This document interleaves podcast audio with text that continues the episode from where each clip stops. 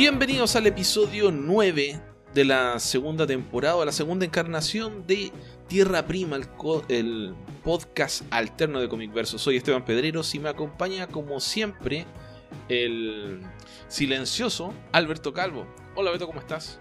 Hola, ¿qué tal? Muy bien, gracias. ¿Qué cuentas, Beto? ¿Qué, cuentas? No sé. Ah, ¿te vas a quedar en silencio? no, no es que dijiste, dijiste qué cuento. O sea, te hiciste una pregunta a ti mismo. Ah, no, no dije qué cuentas, Beto. Eh, es parte de la adicción. Em, la, mala adicción de los chilenos. Ok. Pues nada, sigo, peleándome con los dos sistemas operativos de mi computadora porque eh, más bien el, equipo decidió que pues ya que de todos modos estaba moviendo cosas, tal vez era buen momento para actualizar el BIOS. Ah, siempre una, un momento emocionante de la vida cuando se actualiza el BIOS, Beto. Así es que mucho de lo que había hecho tratando de rescatar la, la partición y entrar en un escritorio de, Linux fue, ok, olvida lo que hiciste, lo vas a tener que volver a hacer de nuevo. Pero, dentro de todo creo que las cosas van bien, parece ser que no se ha perdido ningún archivo, entonces esto es mucho más dentro de lo que esperaba, pero, pero vamos decentemente bien. Y me cayó trabajo, me dieron un cómic para traducir, lo cual siempre son buenas noticias. Ya me tocó también por ahí hacer una revisión de un cómic nacional artistas de por acá con quienes colaboro frecuentemente, aunque también ya, ya hacía algún rato que no, no caía, justamente por el tema de la pandemia, pero, pero en fin, ha sido semana ocupadita. Ok. Bueno, en mi caso, ya que preguntas, Beto. No, no, te pregunto por qué te has preguntado tú mismo, no, no será ya, cederte la palabra. Ah, ok. Está bien, pero yo, yo, yo siempre te, te doy el pase, pero bueno, en el caso mío estuve un poco ocupado en el trabajo más que lo habitual debido a que eh, mi, jefa, mi superior, dio, digamos, su papá que eh, vive con ella, eh, dio positivo de COVID, así que ella salió como contacto estrecho. No había subrogantes, así que en la, en la práctica tuve que asumir un poco el rol de jefe parcialmente, no completamente, pero es bastante más estresante que mi rol habitual, así que eso. Aparte de no tener que decidir, es siempre agradable esto.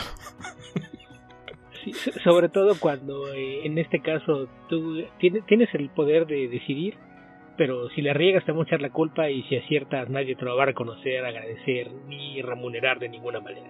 Claro, claro. No lo quiero hacer tan dramático porque no lo ha sido, pero pero igual es un poco, un poco de autoexigencia, porque bueno, afortunadamente es enero y mucha gente anda de vacaciones, así que la carga de trabajo es bastante menor que eh, en otras épocas del año. Ya. Ok, Beto. Ah, y otra actualización, los dejé en suspenso. Si solo escuchan los episodios de Tierra Prima, eh, puede que se estén preguntando qué pasó con mi dedo. Mi dedo se ha recuperado. está, está bastante bien, Beto. No, no me dio eh, tétano. Se, ha ido cerrando, pero todavía está parcialmente abierto. Pero seco, no sangra. Ya es como un cuerito profundo. No lo tiraría porque sería como cuando te haces eh, heridas al borde de las uñas, pero peor. Pero ya no, no molesta. Lo cual siempre es positivo. Siempre es positivo, Beto. No perder dedos siempre es positivo. Ah, y Chile va ganando, parece. Sí, Creo que Chile está ganando 1-0, Beto. Estamos jugando con Argentina. Yo no estoy viendo el partido. Porque cuando pasa esto generalmente perdemos. Pero ahora vamos ganando. Así que si, los gritos, si escuchan otros gritos más, si en algún momento escuchan depresión y llanto es porque Argentina hizo un gol. Se, oyó que gritó alguien eh, que, que, vio cómo asesinaban a alguien querido. ¡No! ¿Eso? O alguien que estaba celebrando un gol y dice un gol. No, no lo sé. Pero se oyó un grito. Está bien, está bien.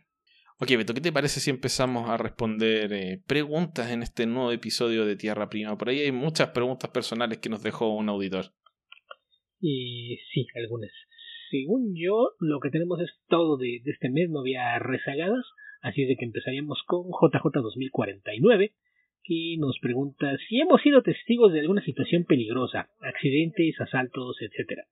Define peligroso, o sea, sí, eh, no tanto, pero haber estado en eh, un choque donde iba en, un, eh, en una micro, que ya serían buses, Beto, ¿no? En Argentina creo que serían omnibuses, en otros lados serían guaguas, en fin. Acá son micro. micro también funciona porque hay muchos que son microbuses. Entonces tenemos autobuses y microbuses, pero entonces lo normal es que digas igual el, microbús, la combi o la pecera. La pecera me gusta, Beto. La pecera me gusta. E, e, es de esos nombres que se quedaron. Ya no. Antes se llamaba así porque te costaba un peso el pasaje. Eso fue hace muchísimo tiempo, pero se le quedó el nombre. Ah, yo pensé que era pecera con C, no con S. No, con S. Ok. Eh, no me gusta tanto entonces, Beto. No, el, otro no tiene mucho sentido porque eh, si esa fuera la equivalencia, más que una pecera, simularía más una lata de sardinas. Ok. Bueno. Eh, estuve en un choque, un choque menor. Eh, una vez me caí de la micro, que creo que lo conté acá. También fue menor. hace mucho tiempo tuve cáncer y casi me morí varias veces. Eso técnicamente no es grave ni un accidente, pero es lo más cerca Creo eh, que ser el, paciente o la víctima no, no cuenta como testigo, Esteban. No, es verdad. He visto... A ver, una vez estaba en mi casa y hubo un ladrón que estaba saltando por los techos de las casas. Y cuando me asomé porque sentí un ruido así terrible, como un gato de 80 kilos que pasó por el techo, em, me asomé y había un carabinero que es un policía apuntando con una pistola hacia la casa y después hacia el techo y después vio saltar al, al ladrón por encima del techo a la casa de enfrente. Creo que eso cuenta. Ese es otro ejemplo de nombres que ya no le hacen justicia a su origen. Si es un carabinero, ¿cómo es que levantó una pistola y no una carabina? Sí, Beto. También porque no es un carabinieri. El único otro lado donde se llaman así es en Italia, que yo sepa. En fin. Y que según yo ya tampoco son carabinas. Todavía hay carabinieri y, pol y police, no me acuerdo. Es con Z en vez de C. Sí, Policei. En fin. Pero ¿por qué ya no usan carabinas si no le cambiaron el nombre? Eso es lo que porque ya, ya, nadie usa carabina. Eh, de hecho, hay actualizaciones de las carabinas. Puedes buscar armas y buscas Carbine, te das cuenta de que el ejército de Estados Unidos tiene cuatro o cinco modelos. Yo lo descubrí con videojuegos, curiosamente. Ok, Beto. Eh, eso son lo que recuerdo en estos momentos. Ok, y a mí me ha tocado ver asaltos, choques, accidentes, me ha tocado estar en, en accidentes también en el transporte público y quizás de los más aparatosos me, me tocó ver a alguien que, que al parecer perdió el control de, de, su auto y fue a chocar contra el muro de contención en una vía rápida, en el periférico, y luego hizo un trompo cruzando los, los otros tres carriles. Nadie más lo golpeó, así es de que fue, fue nada más como verlo de, de cerca, y, y, me ha tocado ser pasajero en, en autos y en autobuses que fueron parte de un, de un accidente. Creo que sería lo, lo más eh, aparatoso, peligroso que me ha tocado ser testigo. Ok. Empató Chile, Beto, no va ganando. Dejó de perder. Ok. Van a uno. Si escucharon algún ruido, era yo buscando el canal de televisión en internet, pero está bloqueada la señal de, del partido para, para internet. Eh, ok, siguiente pregunta. El mismo JJ 2049 pregunta: Esteban, ¿qué es lo que hace a Pacific Rim tu película favorita? A ver, que sea la mejor película del universo no la hace exactamente mi película favorita. Es una de mis películas favoritas, pero no la pondría en un lugar exclusivo. Lo que sí es que me gusta ser exagerado cuando hablo de Pacific Rim. Lo que pasa es que reúne muchas de las características de tal vez lo que siempre quise ver en el cine, porque homenajea algunas de mis cosas favoritas de niño, eh, las, series de robots. Eh, o sea, Elbow Rocket, Beto fue como que Chile lo hicieron un gol a Argentina cuando gritan el Bow Rocket. Y mm, nadie más entendió. Andaba con mi, una vez fui con mi hermano y mi hermano siempre se burla de, de que me guste esa escena. Pero bueno, me gusta. Em, el tema de los monstruos gigantes, no soy tan apasionado de los kaiju como si lo soy de, de los robots gigantes hasta cierto punto. Tampoco soy tan apasionado, pero me gustan. Mi serie favorita de niño era Robotech y otras series similares, bueno, relativamente similares. Por ejemplo, eh, el Vengador, que es eh, Kotetsu Jig, ese es el nombre japonés. Eh, Tetsuji 28, que es Iron Man 28, pero la versión ochentera o setentera, ¿no? La versión original que son, no la vi hasta mucho tiempo después. Por acá le, decían Gigantor. Gigantor es otro personaje, Beto. ¿Qué? Estoy casi seguro. Tetsuji 28. Y hay otra serie más que ahora Mira, hay una serie de la que siempre hablan los gringos, pero que acá en Chile no se vio, que es la... Es como el equivalente de Robotech que allá no es tan famosa. Em, ¿Cómo se llama? Voltron. Voltron en Chile se dio, pero no fue tan, tan exitosa como en otras partes, en Estados Unidos en particular. En fin, hay, dos encarnaciones de Voltron. Una es uno que los, los eh, robots tienen forma de leones Creo que son seis los que forman un robot más grande. Esa es la que es muy famosa en Estados Unidos. Cinco, ok. Esa es la que es muy famosa en Estados Unidos, pero la que se ve aquí en México es una que son de vehículos. Eran cochecitos y aviones y, eran como 15 los que formaban el robot. Esa es la que se dio aquí en México más que la de los leones. Ok. Bueno, que era muy famosa cuando yo era pequeño, unas... Eh, que ya lo he comentado un par de veces. Una colección de series japonesas que iban bajo el título El Festival de los Robots, que es una... Mm, algunas son hechas por los mismos estudios, otras por los mismos creativos y otras no tienen ninguna relación más allá de incluir robots gigantes. Y mm, creo que originalmente se agruparon en Italia para un bloque infantil y después se distribuyeron de esa forma en México y Sudamérica. Más en Sudamérica que en México. En México lo he comentado un par de veces con Beto y Beto no lo recuerda y debiera recordarlo por, por su edad, así que es más probable que haya sido acá solo en Sudamérica. En Chile en particular son famosas. Eh, ahí está, no sé, el, el Dragón del Espacio, eh, El Vengador, mm, ¿cómo se llama esta? Super Magnetron, El Galáctico y varias más. Eran como 5 o 6. Por ahí busquen el Festival de los Robots, les debiera aparecer. Eh, y puede que haya alguna de esas series que las esté mezclando, porque también era como un bloque donde daban varias series de robots, después daban el Festival de los Robots, después daban más series de robots. Así que lo que más veía cuando niño eran series de, de robots gigantes. Así que en base a eso, se debe eh, que me guste tanto Pacific Rim, porque Pacific Rim para mí tiene la gracia de que eh, es, es, un producto nuevo, es, es una película liviana, homenajea a los clásicos, pero además tiene muy buen diseño. O sea, me gustan los robots de Pacific Rim, eh, no tanto los de eh, la segunda Pacific Rim, que a, pesar de ser derivados de la primera, no son tan buenos. Los diseños de los Kaiju también son muy buenos. Eh, y son ridículos, y eso es lo excelente de esa película, que no siente ninguna vergüenza, se toma a sí mismo en serio, pero sin ser tonto grave.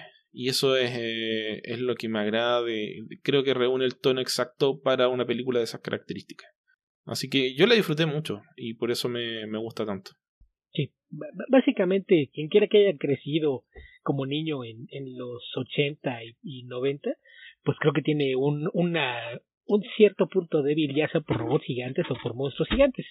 Pues callos contra mecas, en live action, ¿qué más podías pedir? ¿Qué más quieres? Y aparte tuvimos a un director que le supo meter, aparte drama emocional, historias de familia y de lidiar con trauma. Entonces, eh, pues la, la, película ataca a muchos frentes. Es algo que es fácil que termines disfrutando de una u otra manera. Sí, el discurso de Idris Elba es extraordinariamente bueno. Y la película, además, aparte de ser una producción estadounidense, creo que no cae en la categoría de exacerbar el espíritu gringo. O sea, varios de los personajes no son estadounidenses y ninguno de ellos es un cobarde, etcétera. Incluso el antagonista o el rival del protagonista es tan héroe como el protagonista. Lo que pasa es que es un poco un idiota, pero eso no le quita que sea un personaje sumamente heroico.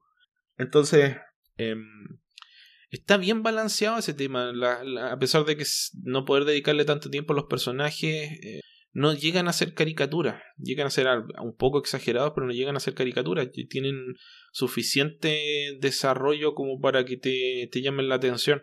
Y el universo que está esbozado detrás de lo que se ve en Pacific Rim es suficientemente interesante. O sea, alcanzas a ver eh, esbozos de robots muertos. Algunos de ellos, por ejemplo, el, te enteras de que había un, un Chatterdome en Perú donde había un robot que defendía la costa de Ecuador, eh, Perú y Chile.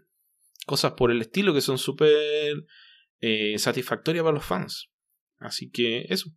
Es una película que yo creo que está muy bien pensada y muy bien hecha. Más allá de que, por supuesto, que tiene varios límites. Si te pones a ver cómo el How It Should Have Ended, te va a decir, ah, jaja, qué idiota alguien. Pero, pero por favor, o sea, a veces es chistoso ver how, how It Should Have Ended, pero por otro lado también es como que le quitan la gracia a las películas. Todas las películas, si las analizas demasiado, le vas a encontrar hoyos. y en particular cuando son cosas que tienen que ver con ciencia ficción, horror, fantasía y cómics, porque son géneros que nunca fueron hechos pensando en tomarte muy en serio. Yo por eso ahí siempre he hablado más de la lógica interna contra la lógica natural. Cuando te dicen es que eso no es creíble, y vamos, si, si somos fans de películas de superhéroes y estás esperando a cosas que sean realistas y creíbles, creo que estás buscando en el lugar equivocado. Sí, sí, ahí te pones, como decimos por acá, tonto grave que es ser demasiado serio al punto de no entender, eh, no disfrutar las cosas, no ser capaz de disfrutarlas. Si, quieren un si quieren un buen ejemplo de lo que es llevar eso al extremo, nada más chequense en la cuenta de Twitter de, el famoso físico que, se convirtió en meme, Neil deGrasse Tyson. que le gusta echar a perder todo. Ok, Beto. ¿Qué otra pregunta tenemos? La mayoría de las veces lo, ves y de inmediato piensas en, responder todos sus tweets con un, un meme de Drax. Ah, me pasó. Porque por mucho que lo intentó, aunque el punto, eh, aunque el punto estaba físicamente a su alcance, no hubo forma alguna de que lo pudiera agarrar y tener bajo su control. Ok. Es muy es demasiado literal. Pasando a lo que sigue, sí. Jorge Hernández. Hola, tengo curiosidad. ¿A qué se dedican? ¿Qué estudios tienen? ¿Dónde trabajan? Eh, eh, esto, esto puede ir para largo, pero también puede ser muy corto. A ver, Esteban, por, por partes, ¿a qué nos dedicamos? Yo trabajo en la dirección de control de una municipalidad de Chile, en Santiago, pero no en la comuna de Santiago. Em, la dirección de control es la Contraloría Interna Municipal. Una municipalidad sería una alcaldía, no sé cómo se llaman allá en, en México, em, que es el gobierno de una localidad de, de, de, de la, en este caso, una comuna. Y la Dirección de Control se encarga de revisar la legalidad de los actos administrativos de una municipalidad, así que pasa de todo lo que hace la municipalidad por allá y hay que revisar si se está haciendo conforme a reglas de tanto de leyes como de mm, reglamentos internos y jurisprudencia administrativa, que es tan emocionante como suena. Yo estudié Derecho, pero no me titulé como abogado, soy egresado de Derecho. Ahí están todas las respuestas. Okay.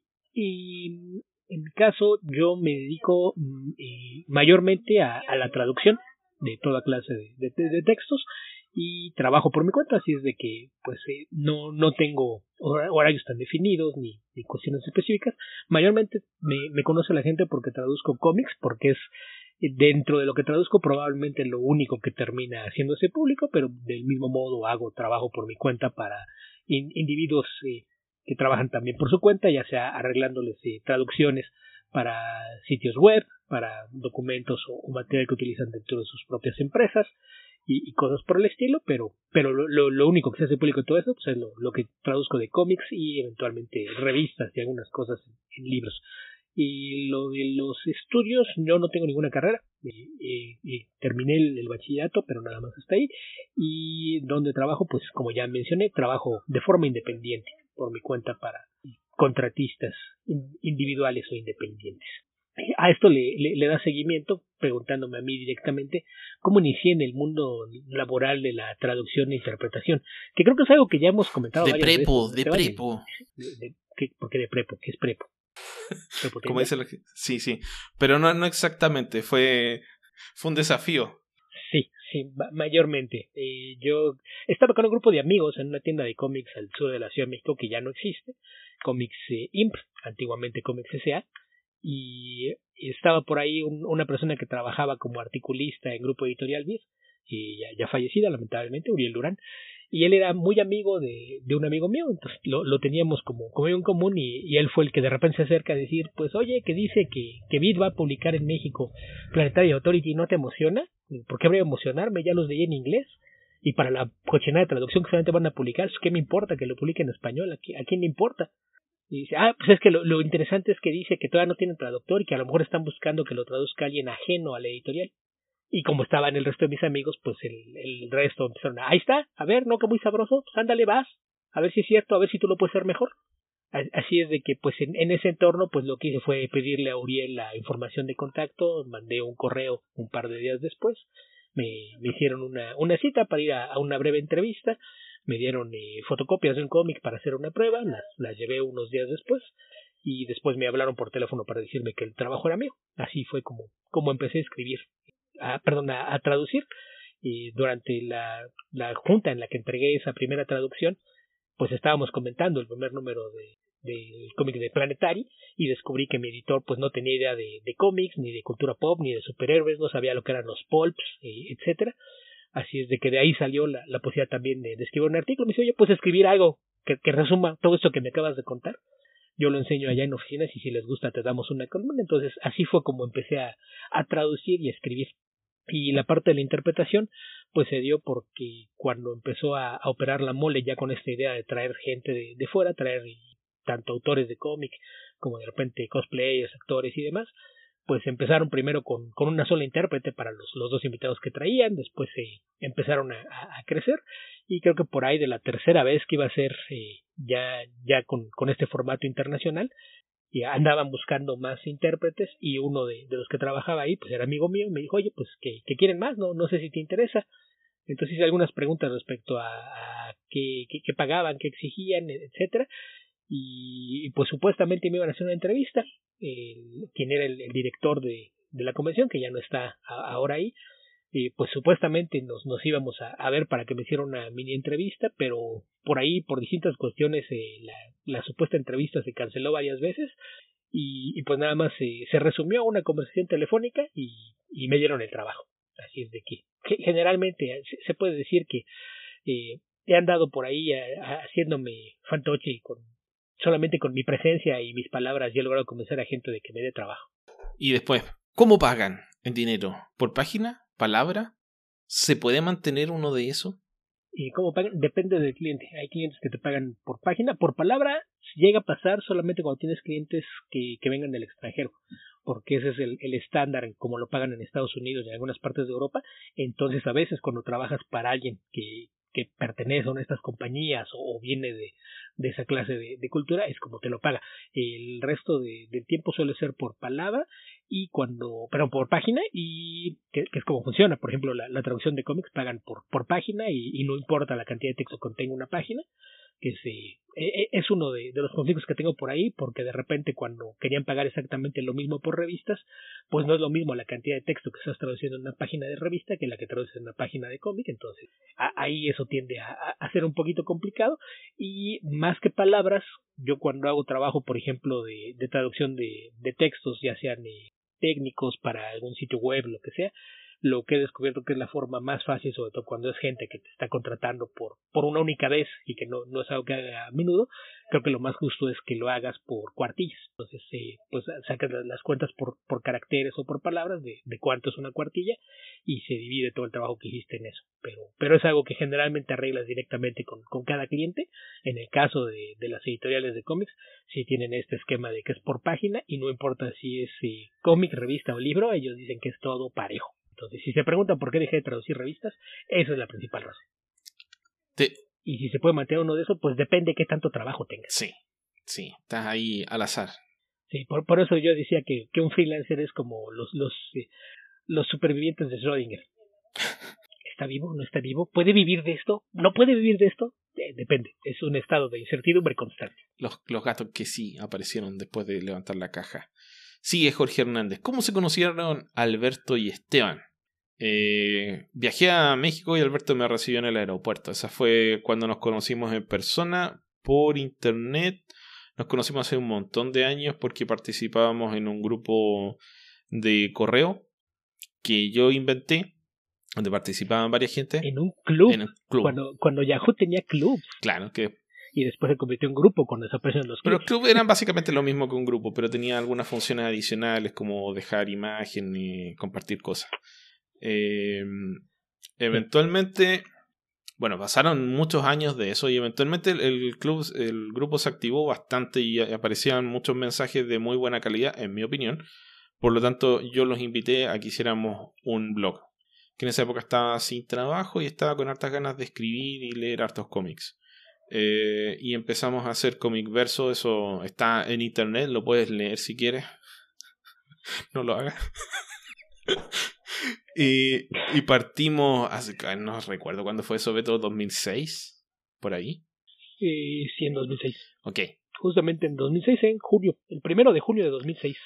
Nació Comicverso como blog. Y, le dimos mucho eh, junio y tal vez un poco julio y se nos fue agotando la, la, gasolina. Mucha de la gente que al principio decidió participar se fue bajando y quedamos eventualmente Albertillo. Eh, así que de esa relación de mantener el sitio nos fuimos haciendo amigos de a poco. ¿Y cómo se nos ocurrió hacer el podcast? Bueno, varios años después. El blog ya está medio, medio muerto, con em, brotes ocasionales de escritura.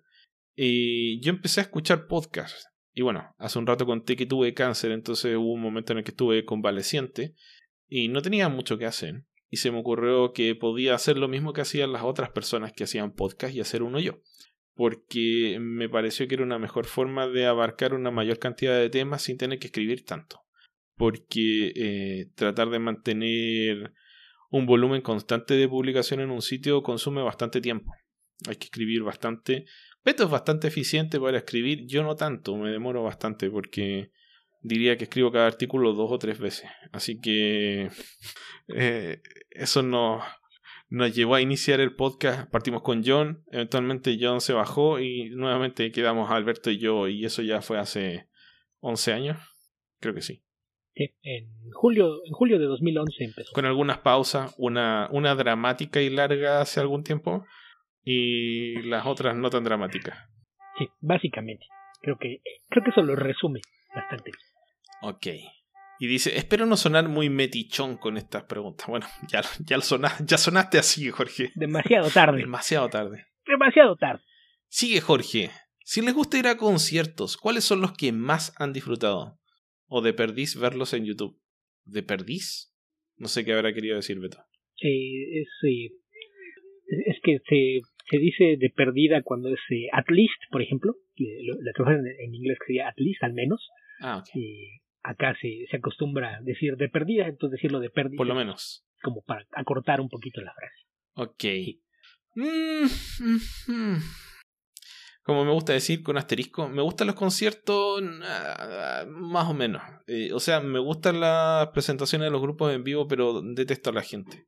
Detesto eh, estar en un grupo gigante de personas, eh, sobre todo eh, esta como actividad de la gente que le encanta, no sé, escupirse, gritar, patearse, correr, hacer la ronda, etcétera. Toda esa actividad así como vivir como una masa eh, en un concierto es algo que me resulta absolutamente incomprensible y que detesto con el alma pero sí me gusta la idea de la experiencia en grupo de, un concierto, en la medida que toda la gente se respete mutuamente y podamos, por ejemplo, emocionarnos en conjunto, cosas por el estilo, sin molestar a nadie, eso sí me gusta. Lo siento, soy fome. Entonces, el, como la vivencia punk de los conciertos, no, para nada. Pero, eh, a ver, concierto, diría que... Mm, bueno, siguiendo con el tema personal, de andar contando lo que pasa en mi vida como les conté recién, tuve cáncer. Y cuando eh, estaba en uno de los tratamientos finales, ah, o en el segundo tratamiento, vino Per Jam. Tuve tres tratamientos, fue en el segundo. Entonces, eh, pensé cuando iba a venir que yo iba a estar sano en esa época, así que me compré las entradas para ese concierto y cuando llegó la época estaba en tratamiento nuevamente de quimioterapia.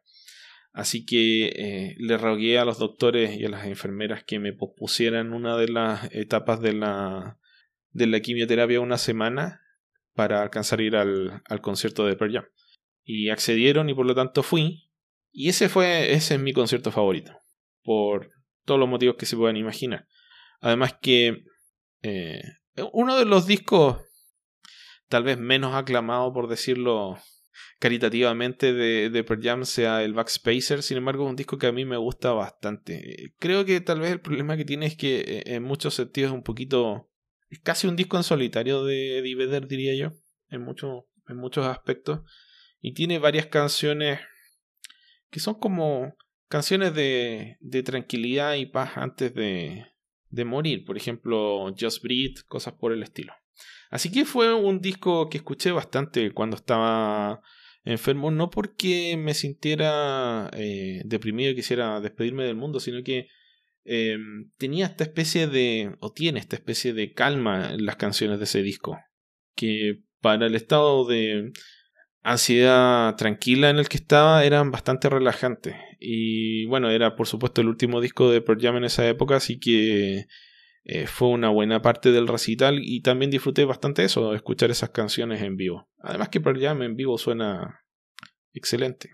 Sí, yo, yo sí soy muy fan de, de los conciertos de, de, rock. Esto de que dices de, de la experiencia punk, yo ahí la, la, la, marco con diferencias. No me gusta el slam, porque sí, sí, me parece que es demasiado agresivo, pero no tengo problema con un mosh pit, por ejemplo. Ya eventualmente llegas a una edad en la que dices, no, esa clase de cosas ya no las aguanto y pues sí, dejas de, de hacerlo. Pero, pero yo sí, sí participé en, cosas así. Mi, último mosh pit fue eh, durante una presentación de, de Nine Nails en un Motor Rocker Fest y, y me tocó tener un mosh pit, pero sí, cuando despiertas todo al oído al día siguiente, pues te das cuenta de que ya no tienes edad para hacer clase de cosas y no, decides no volver a hacerlo. Mi concierto favorito, pues no, no sé, yo sí, a muchas de mis bandas favoritas tuve oportunidad de verlas en vivo, entonces ahí sí, no, no, no podría hablar de una como la que más, pero, pero a grupos que he disfrutado en, en vivo, que, que, me gustaron mucho, creo que tendría que, hablar de, Pixies, de Nine Nails y YouTube. Probablemente serían los que tenía que poner hasta arriba. Y la presentación de, de, Pink Floyd la primera vez que vinieron creo que también es, es de las que tendría que marcar como memorable y, y fuera de, de, conciertos de rock a, a, mí me gustan muchos muchos muchos géneros. Entonces por ejemplo eh, ver a James en vivo también creo que fue una experiencia muy muy grata. La verdad es que me sorprendió qué tan buena es esa banda en vivo y, y, no sé, en general a, mí sí, sí me, me gusta mucho la, la, música en vivo. Verlos en YouTube es algo que jamás me ha gustado y del mismo modo tener álbumes en, en vivo o, o, DVDs o Blu-rays de, de, conciertos, creo que, que se pierde toda la idea de, de, lo que implica disfrutar de la música en vivo porque para mí sí es una, una experiencia y el tenerla registrada es algo que no, no logra capturar todo lo que implica ver una presentación en vivo, pero pero no, no, no, no sé, yo sí soy muy, muy fan de, de la música en vivo, aunque sí, sí en algunos casos se, se vuelve un, un poquito complicado cuando, cuando hay alguna clase de interacción física, sobre todo si estás a nivel de piso. Si te toca en, en gradas, asientos, lo que sea, pues sí, sí es muy distinto. Ah, otro grupo que, que me tocó verlos más de una vez en vivo y, creo que también habría que mencionarlo sería a Dream Theater. Soy muy fan de, del rock y progresivo y del metal, entonces era, era algo que también me, me agrada bastante y en cosas mucho más tranquilas. A Marillion también los vi varias veces y también es otro grupo que me gusta muchísimo. ¿A Rush los viste en vivo alguna vez o no? Y nunca vinieron. Ah. Y, bueno, vinieron una vez, pero ya varios años después sí se presentaron entre semana, entonces por cuestiones laborales. Ahí había un, un, tema porque no, no sé quién de ellos tenía problemas para, para volar. Entonces, y pues cuando tienes problemas para volarse, eso siempre va, va a complicar que hagas una gira y así es de que la, la única vez que vino Rush no, no, no pude, pero pero un par de, de amigos sí, sí fueron y, y, fue de esas cosas que me provocan mucha envidia todavía cada vez que pienso. Sí, yo me acuerdo cuando vinieron, porque ya no podían venir de nuevo, eh, de Who. Bueno, que quedan solo Roger Daltrey y Pete Townshend. Pero... Y Pete Townshend. Yo creo, creo que es Townshend, Beto, pero no estoy seguro. En fin. Eh, no pude ir, no, no, tenía, no tenía cómo pagarlo, en fin, no me gusta endeudarme, entonces no, no quise pedir prestado para ir a un recital. Eh, y tengo unas primas que, que fueron a ese recital, o sea, se compraron la entrada para ese día, pero no fueron a ver a The Who, porque ese mismo día tocaba Guns, así que fueron a ver a Guns. Pero, wow, dije, no, pero no se puede, estuve molestando una semana, no se puede perder a The Who, ¿cómo lo van a ver a The Who? Ay, ¿quiénes son de Who? Uh, los de las canciones de CSI. ¿Cómo no los conocen? My Generation. Así que eso. Les he hecho los de Teenage Wasteland. Que no sé por qué hay gente que piensa que tiene una canción que se llama Baba O'Reilly. bueno, hay muchas canciones que tienen estos coros, no, acá... coros eh, confusos. O más que coros confusos, la gente piensa que, sí, no, que acá... si es, la, lo que más se escucha en el coro, ese tiene que ser el nombre de la canción, y no siempre es así. Yo compré boletos para ver a, a The Who en vivo.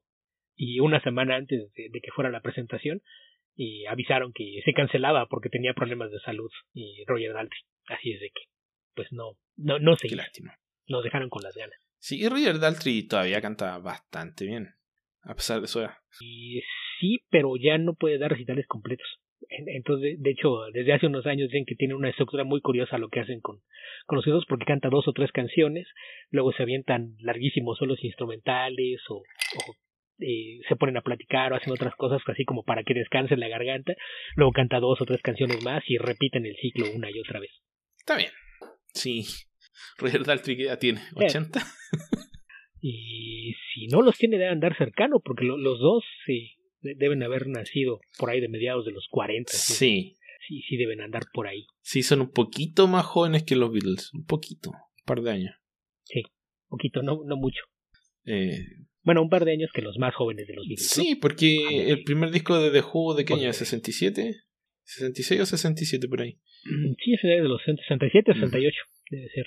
Así que. Mira, según esto, Roger Daltrey nació en marzo de 1944. Así de que. O sea, como Harrison. Se acerca a los 80. Mismo año que Harrison. Eh, no, Harrison nació en el 42. Ajá. Ah, ok. Ya está. George Harrison nació en el 42. O sea, los, los Beatles eran dos del 40 y dos del 42. Y Townshend es del año siguiente, es del 45. Así es de que sí, los dos tienen 70. Creo que Paul es del 41. Que, que por otro lado, si, si, la, si el pretexto es la edad, en este momento se te, está viendo Mick Jagger y con una mirada desaprobadora y se está riendo de ti. Sí, bueno, pero que, él es más grande. Mick Jagger, eh, no sé, tiene una genética especial.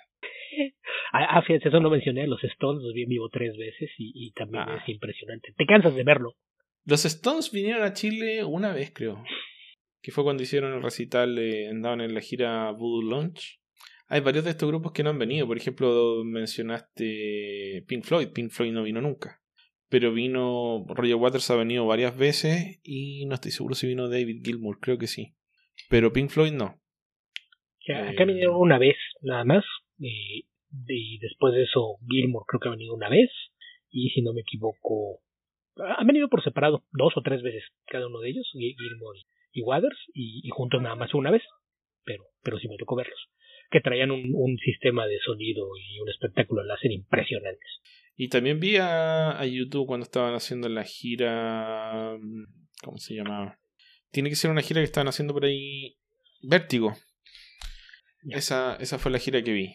Eh, creo que esa fue la que yo ya no quise ir porque iba a ser en el Estadio Azteca y no es lindo ir a conciertos en el Azteca. Es una experiencia que no, no, no, no vale la pena perder tu tiempo en un concierto ahí. Es muy, muy, muy mal lugar para conciertos. Ok. Eso. Creo que podemos hablar bastante de conciertos, aunque no soy una persona que haya ido a tantos conciertos. La mayoría de los que te podría contar son los que vi en Lollapalooza las tres veces que fui a Lollapalooza, Chile. Okay. A, mí cuando me preguntan, ¿cuál fue el primer concierto al que dices? La gente se, se burla, porque el primer concierto al que fui lo vi a los cinco años y fue de la Orquesta Filarmónica de la Ciudad de México tocando un programa de Mozart para niños. Y desde entonces me encanta también la música clásica. Ok, qué bueno esto, qué bueno. Arturo López, ¿qué opinan sobre Ben Affleck? ¿Les agrada? ¿Les gusta su trabajo? ¿Por qué creen que está tan polarizada la opinión sobre su Batman? Ok, por partes. ¿Qué opinan sobre Ben Affleck? Me parece un actor regular, un buen guionista, un buen director de cine y alguien que ha terminado metido en muchos más escándalos de los que cualquier persona debiera ver en toda su vida. Y me gusta su trabajo, como ya mencioné, es eh, dependiendo de, lo que haga. Me parece buen guionista y buen director de cine. Creo que cuando empezó a, mover más su carrera, a, dedicarse a trabajar detrás de la cámara, a mí me, dio gusto porque lo que he visto de ese lado me ha gustado bastante. Aunque sí tiene por ahí actitudes que, que pues de, repente te hace pensar que, que quizás no, no sea una persona con la que sea tan agradable trabajar está por ahí la, la anécdota esta de, de Gonger, ¿no? Lo, que muchos se quejaban eh, de que hubo problemas hasta para que se pusiera la gorra para la, escena en la estación de autobuses, es un absurdo porque era una gorra de, del equipo rival de, béisbol, era que se tenía que poner una gorra de los de los Medias Rojas de Boston, los White como es fan de, no, los, de los Red Sox. rehusaba. No, como va a ser fan de los Yankees, imposible. O, al, revés, se tenía que poner una gorra es fan de los Red Sox, puede ser de los Yankees o, o probablemente de los White Sox. Eh, eh, a lo mejor de los Red Sox entonces, pero el, problema es que la, la gorra era de, de, uno de los dos equipos y Yankees y Red Sox no se mezclan. Y, y no quería la escena. Así como que estás consciente de que eres actor, no, no implica que, que seas tú, tu personaje se va a poner la gorra, tú no. Pero eh, David Fincher lo puse en la lista de imbéciles con los que no quiero volver a trabajar. Pero, pero insisto, hay, hay cosas que me gustan mucho, hay cosas que no me gustan nada, pero pero en general me, me parece un, un, buen director y guionista y un actor regular. Y lo de Batman, pues es que no es culpa suya. Él yo creo que pudo haber sido un, un muy buen Batman, pero pues eh, lamentablemente le, tocó trabajar en un momento en que el estudio decidió que la, la, visión que querían de los superhéroes era la de un cretino al que no le gustan los superhéroes, detesta todo lo que significa ser un superhéroe y, y pues yo creo que esa es la, la razón de que tengamos tanta polarización acerca de su trabajo con ese personaje. Sí, o sea, me cae bien o no me cae bien. Tenía que en ocasiones me ha caído bien, en, otra, oh, en otras ocasiones no tanto. Creo que su carrera ha estado marcada por muchos altibajos. Ha hecho películas horrendas, ha hecho películas no tan malas eh, y películas buenas. Eh, o sea, hay películas de él que no vi nunca, por ejemplo Jiggly, porque dije, si todo el mundo dice que es mala, ¿por qué voy a tratar de verla? No quiero ver qué tan mala es la película, puedo hacer otra cosa. Eh, Recuerdo una película mala de él que, que me entretuvo que fue Paycheck, una más de las malas películas que hizo John Woo en Estados Unidos. Y, diría que está marcado Ben Affleck por, por haber elegido muy mal sus películas. Creo que el tema es eh, cuando se vio transformado en un par de años en la estrella más eh, buscada por los estudios para protagonizar sus superproducciones el tipo dijo que sí a casi todo, aparecían dos, tres películas al año y todas eran malas. Entonces, al cabo del, de los años, sobre todo cuando empezó a, elegir películas cada vez peores, eh, le pasó la cuenta. Está todo su tema personal, pero, pero bueno, aquí no, sé, no sé, no, no tengo tanto interés en, en eh, dedicarme a informarme sobre la vida personal de Ben Affleck, más allá de lo que se puede ver por la cantidad de titulares que le dedican. Eh, entonces en una época era como, no lo veía, pero no porque me cayera mal, era porque sabía que probablemente la película no iba a ser buena. Era muy poco probable que fuese buena la película. Tuvo sus años buenos a principios de la década pasada, cuando sacó varias películas buenas, Argo, eh, Gone Girl, em, ah, ¿cómo se llamaba la de los ladrones en Boston? The Town. Ok. Eh, en fin, varias de esas películas, entonces tiene potencial, sí, como dice Beto, eh, me parece que es un actor limitado, pero las cosas que sabe hacer bien las hace bien. Y como Batman, creo que mucha gente se queda con Batman en la pinta. O sea, Ben Affleck tiene la pinta de Batman, sí, pero llegó a, ser un buen Batman o un mal Batman, no sé. Te diría que lo poco que alcanza a hacer en Justice League y Batman v Superman es bastante malo el material como para destacarse como actor. Entonces, no. Es que nunca sabremos qué tan buen Batman pudo haber sido porque los guiones con los que tuvo que trabajar no eran buenos. Ahí no importa que quién pusieras ahí. Hay gente que se emociona porque al tipo le dan, no sé, eh, cinco minutos de entrenamiento. ¿Cómo se llama este entrenamiento funcional que está de moda? El. ¿Crossfit? El que hace como CrossFit como Batman con la cicatriz y todo eso y, y, oh, les parece extraordinario porque se parece a unas imágenes que hizo Alex Ross hace un montón de años. A mí me parece que eso es, muy poco para estar eh, festejando que este tipo sí es Batman. ¿Por qué? Porque muestra los músculos mientras levanta pesa. ¿Eso lo hace Batman? ¿Eso lo hace mejor Batman que el de Michael Keaton? O sea, no, no, no. Es, es, que aquí aplica la de. Acuérdate que están buscando realismo. Tienes un hombre blanco de treinta y tantos años, con mucho dinero y con una historia llena de traumas personales. ¡Es un buen Batman! Pero no. Hay que separar al actor de, del personaje y, y el hacer bien al personaje es algo que lleva de dos lados, es que tengas un buen guion y, bien, y un buen director que, que sepa llevar ese guion a la pantalla y que tengas un actor que pueda ejecutar ese guion para, para llevarlo. Entonces, yo soy de la idea de que tenía el potencial de haber sido un muy buen Batman, pero del otro lado no había la voluntad de hacer algo bueno con Batman. okay. o, más que la voluntad, la capacidad. Sí. Y, y justamente creo que ese fue el problema. Mira, yo creo que el gran problema para Affleck es que él tomó la decisión correcta en base a la información que tenía disponible en el momento. Ok. Zack Snyder venía de tener un par de éxitos y unas películas dudosas, pero eh, hasta por ahí nomás. Pero el tipo que se suponía que iba a estar relativamente a cargo de esta franquicia, eh, por lo menos en los papeles, era Christopher Nolan. Entonces Ben Affleck, viendo lo que se había hecho con la trilogía de, de Nolan, y que iban a cambiar director, dijo, ah, ya sí, bueno, esta es la mía, este es el momento. No voy a repetir ese fiasco de Daredevil. Pero no fue el caso. No. Después de eso tenemos a JJ 2049. En el episodio pasado fueron los consejos de Esteban, ahora le pregunto a Beto. ¿Qué puestos de tacos recomiendas en la Ciudad de México? Eh, eh, el, tema de los puestos de tacos es, uno que siempre es delicado y yo ahí soy de la idea de que es eh, busca en tu colonia. Generalmente te das cuenta cuando un, puesto de tacos es bueno. ¿Por qué? Porque siempre va a tener gente, porque es alguien que tiene mucho tiempo ahí y también qué clase de tacos, porque pues los hay muy distintos. Y por ahí eh, un amigo decía, burlándose, que podía saber si un, puesto que tiene mucho tiempo eh, eh, es, bueno cuando te acercas a, las jardineras y las partes en donde no, no hay cemento en, el piso y encuentras cocholatas enterradas. Hay cocholatas enterradas, quiere decir que el puesto tiene mucho tiempo ahí y, y, generalmente eso es una, una buena opción. Más allá de eso, pues muchos de los que tienen nombre a veces no, no, no, no cumplen con, con la fama que, tienen, estoy viéndote borrego viudo, pero, pero algunos otros, eh, aún si ya no son lo que alguna vez fueron, tienden a, ser bastante buenos, como los chupacabras, que hasta Esteban los, los probó, por ahí cuando, cuando se fue a pasear a, a Xochimilco en el regreso, pasó por ahí y, pudo, pudo verlos, pero, pero con puestos de tacos sí, sí es algo que, que varía muchísimo. Hay puestos ¿Te, te acuerdas mejor que yo. Y luego vas No me acordaba que fue ese día, pero ok. Sí, sí, tú me contaste que fue ese día, no, no sé cómo fue tu trayecto, cómo acabaste en Coyoacán después de haber a Xochimilco, pero tú me dijiste ese día. Y el, el caso es que eh, hay, hay puestos que son famosos y luego tú andas en lugares muy, muy lejanos donde vives para ir a ver esos tacos y resulta no ser tan buenos. Entonces, yo ahí sí soy de, de la idea de que depende de qué clase de tacos te gusten y no hay nada como la prueba y error.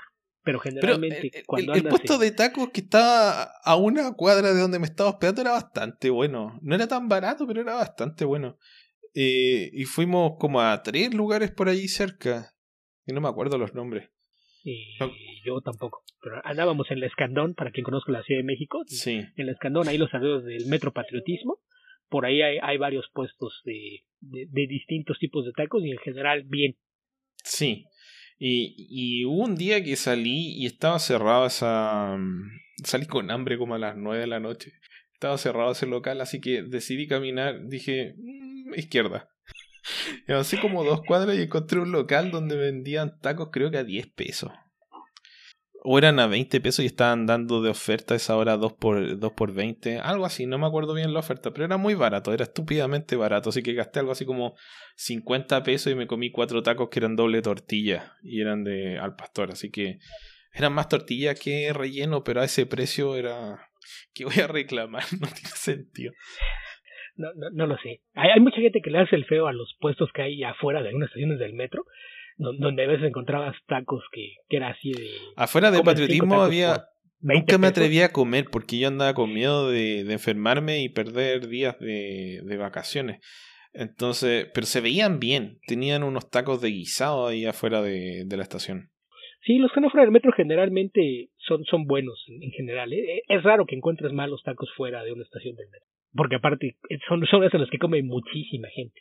Sí, y un día salí a caminar y había una feria. Bueno, acá les decimos feria libre, no sé cómo se llama ya.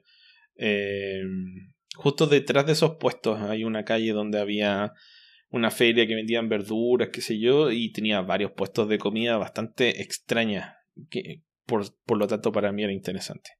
Pero bueno. Que se les conoce como mercado sobre ruedas.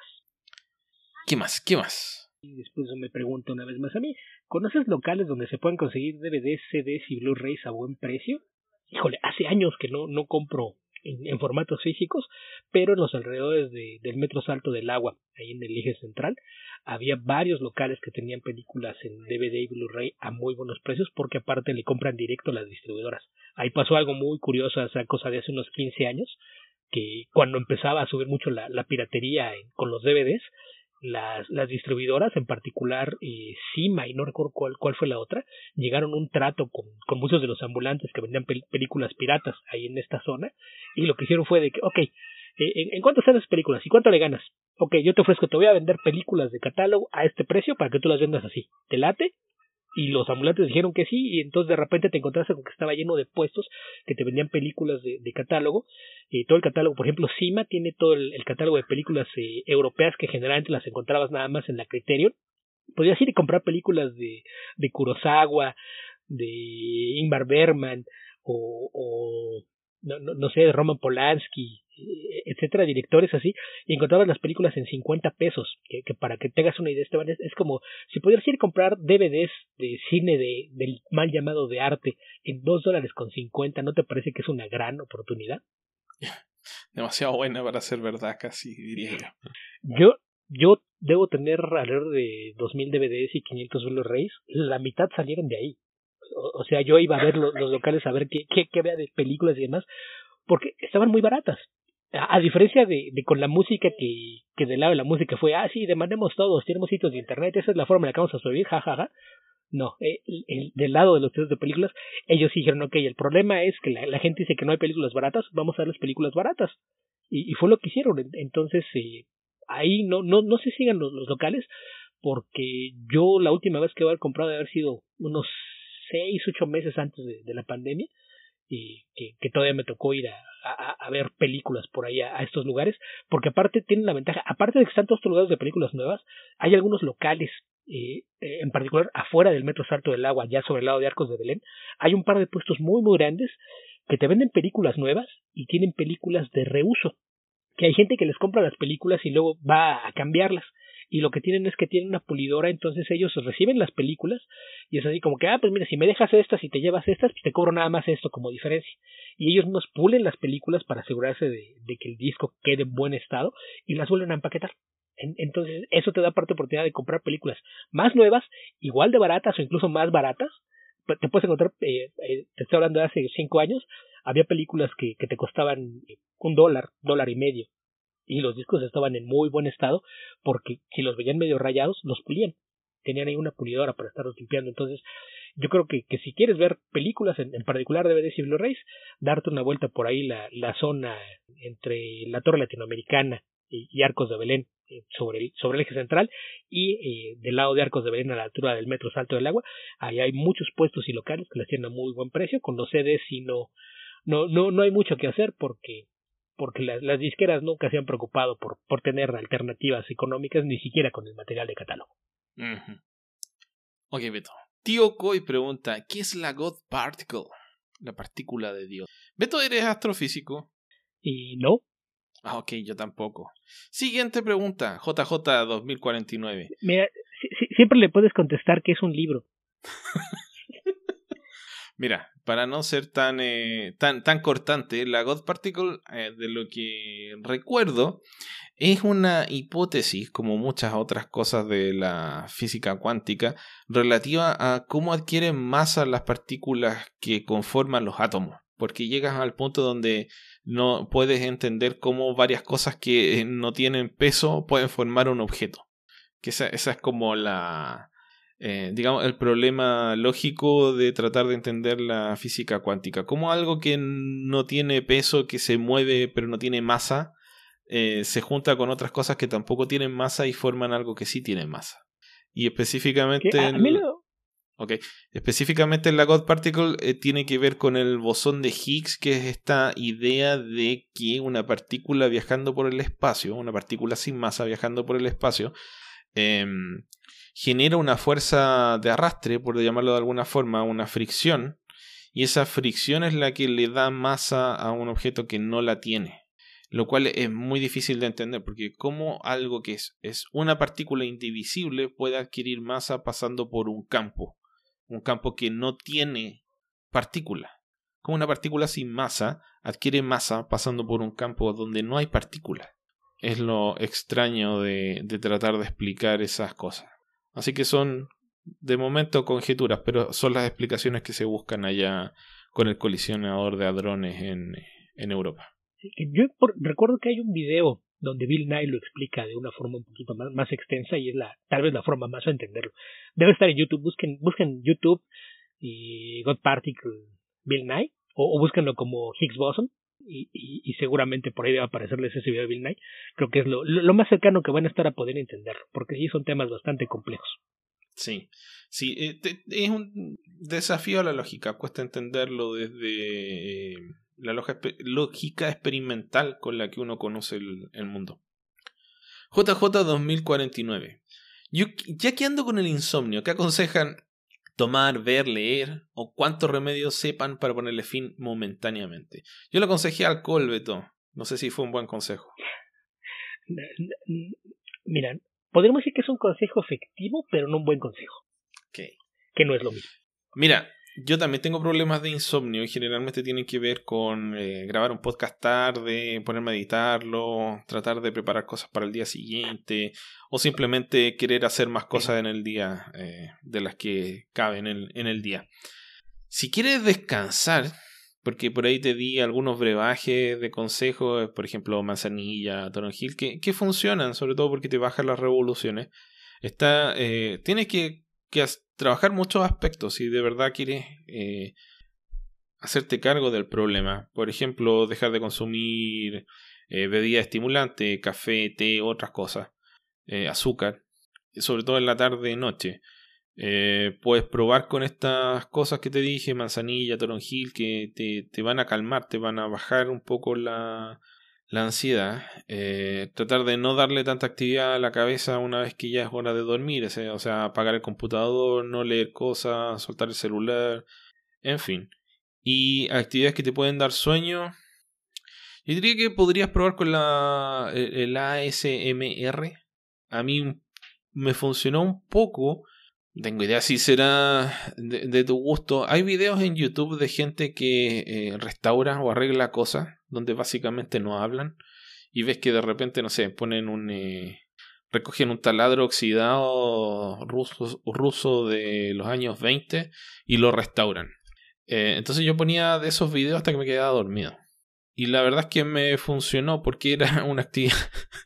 era como ver secar la pintura ligeramente más entretenido, pero cero exigencia.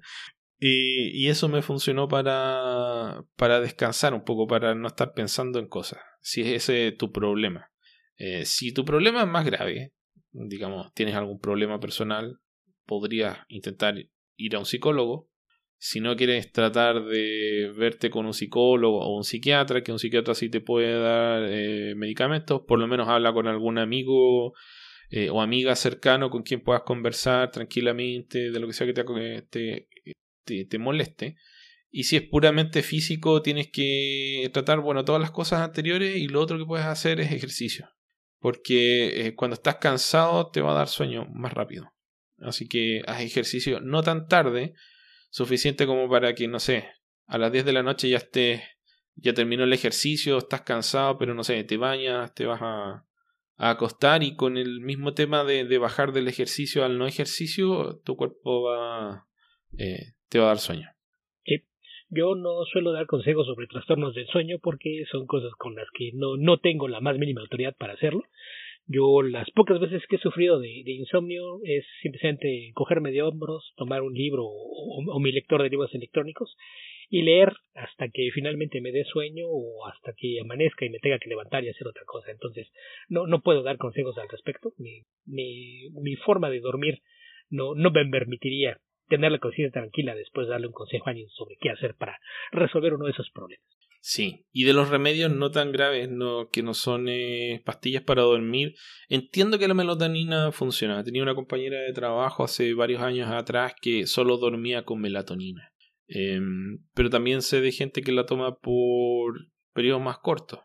Para, porque yo regularizar el ciclo de, del cuerpo en relación a, a esta teoría que no es tan teoría respecto de cómo tu cuerpo se activa y deja de estar activo en relación a la luz natural. Entonces te, te ayuda a regularte en ese sentido el, reloj biológico. Así que e, esa es otra alternativa que puedes consultar con un doctor. Después tenemos de JJ2049. Similar a lo que pregunté en el podcast pasado, pregunta para Beto. Si de plano tienes a Zack Snyder y Todd McFarlane enfrente, ¿los golpearías? No. Yo esto lo, lo, he dicho muchas veces. No me gusta su trabajo, considero que son un par de idiotas sobrevalorados, pero no han hecho nada que me parezca suficiente como para decir que los odio y los golpearía si los tuviera enfrente. A mí personalmente no me han hecho nada. McFarlane ha venido un par de, veces a México. Yo simplemente no he ido a verlo, no, no me interesa tener artículos firmados por él, una foto con él, para nada y, con Zack Snyder, pues insisto, es un, tipo que tiene eh, preferencias filosóficas que yo encuentro absurdas, por no decir estúpidas, pero más allá de eso, nada, nada que me inspirara a, recurrir a la violencia extrema. vamos, ni siquiera el, el cretino abusivo eh, tradición espaldas, apuñalador de amigos de Robert Kingman, me genera suficiente malestar como para pensar en, golpearlo. Así es de que, no, para nada. Ok, ¿qué más, Beto? ¿Qué más? ¿Qué más? ¿Qué más? Arturo López, Esteban, ¿cuáles son las temperaturas habituales en verano e invierno en Santiago? ¿Quieres viajar a Santiago, Arturo? Verano es muy caluroso, invierno es muy frío. Eh, mira, específicamente puedes buscar, si quieres, puedes buscar el clima de Santiago. Está en Wikipedia, donde te van a salir las típicas eh, oscilaciones térmicas del mes. En la clasificación de la, del clima de Santiago por mucho tiempo ha sido clima eh, mediterráneo, que es un clima bastante escaso. Está obviamente en el Mediterráneo, en, California y en la costa de Chile pero, o sea, en el sector de, la, de los valles centrales de Chile, pero con el tema del calentamiento global, calentamiento global y el avance del, del desierto de Atacama, diría que el, el, clima de Santiago se ha vuelto semidesértico. Específicamente en el verano alcanzas temperaturas máximas de 33 grados, a veces, de vez en cuando 36, 37 y el mismo día en la mañana vas a tener probablemente 13 grados. Entonces la oscilación térmica en Santiago que está no está tan lejos del mar, estamos como a 150, 115 kilómetros de distancia, pero hay montañas entre medio, entonces eh, queda aislado de la influencia del sol, del, del mar. Y en invierno regularmente la, la oscilación térmica es bastante pequeña en el otro sentido, tiene, o sea, un día puede partir habitualmente con un grado, cero grados, con bastante humedad en el invierno que es muy helado. Y en digamos a mediodía puede que llegues a 15 en días fríos. Ahora con el tema del calentamiento eh, global, en los últimos años los inviernos han tenido días de 20 grados, 25 grados de vez en cuando. Entonces es, un poco aleatorio. Eh, la primavera y el otoño son bastante más agradables. Tienen temperaturas digamos, el calor nunca es tan caluroso eh, y el frío puede ser bastante frío, sobre todo las mañanas de primavera son bastante heladas, pero no, no tanto. Y hasta hace algún tiempo en la clasificación de, de, Santiago eran 300 milímetros de agua al año que se concentraban en los meses de invierno, o sea, junio, julio, agosto, un poco septiembre. Eh, pero eso ya diría que es cosa del pasado, estamos por ahí por los 100, 150 milímetros de agua, 200 con suerte. Pero los últimos años han sido de, de sequía, la última década. Así que llueve bastante poco. Amanece nublado, pero no cae agua. Ok. Después de eso tenemos.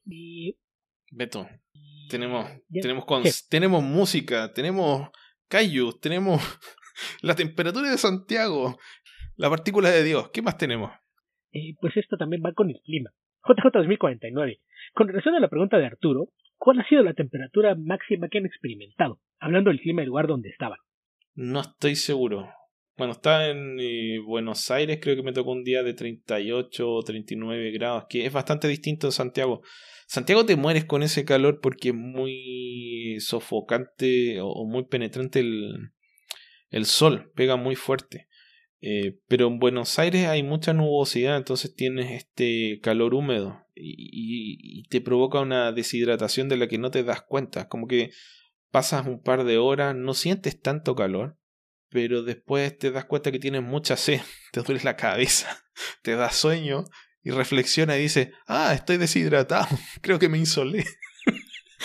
Entonces es distinta la forma en la que se experimenta el calor. Eh, y, el otro lugar fue el desierto de Atacama, que estuve hace algún varios años atrás. Y estuve en un, en un tour. Entonces nos bajábamos del. Yo creo que haber habido 40, 45 grados.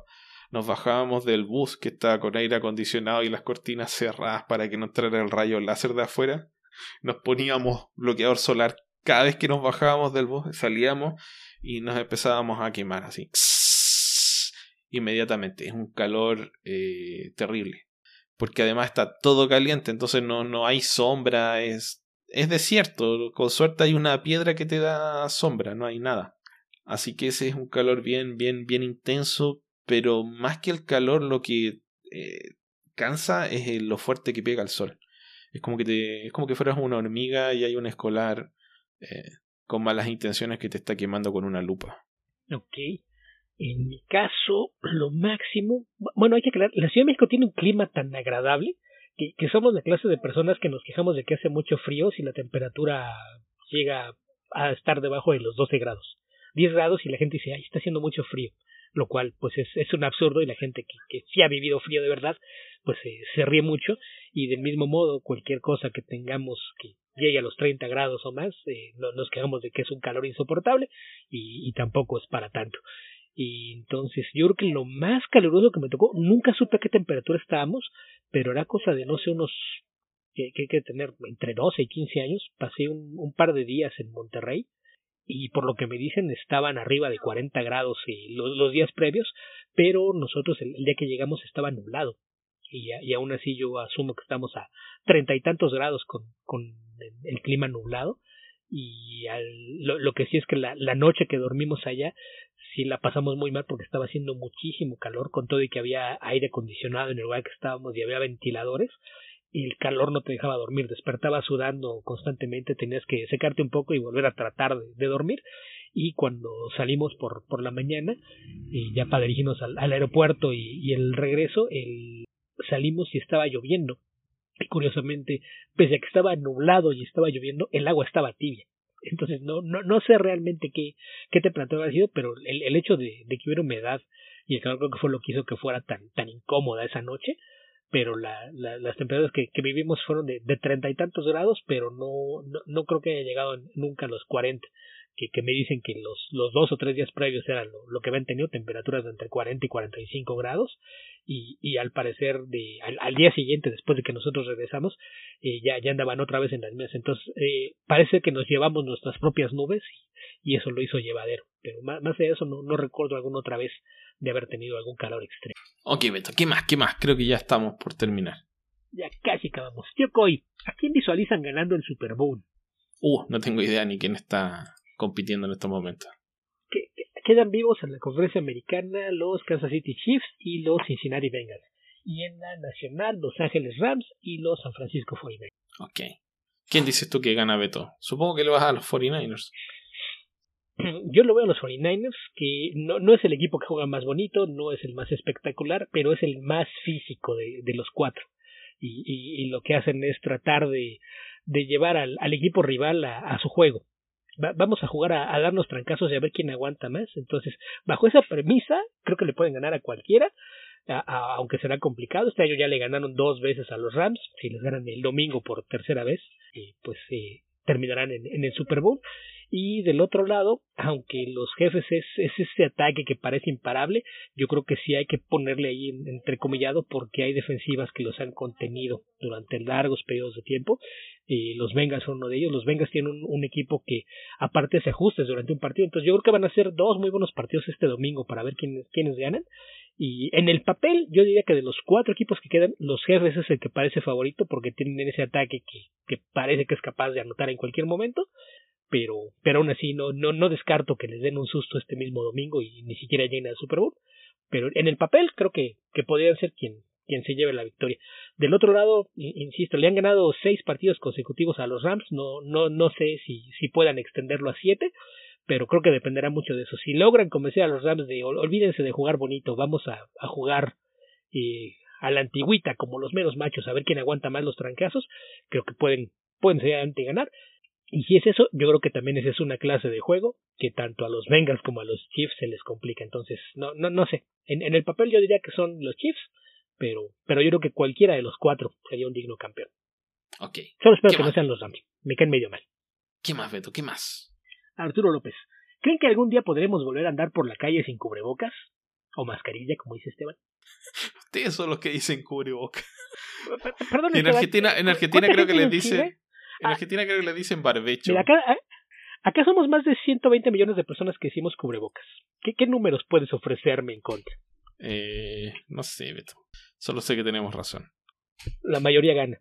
Por, por eso hice la traducción, para, para que entendieras, porque sé que en otras no, no, partes no les No es barbecho, pero es algo así como barbecho. Es otra palabra, no me acuerdo.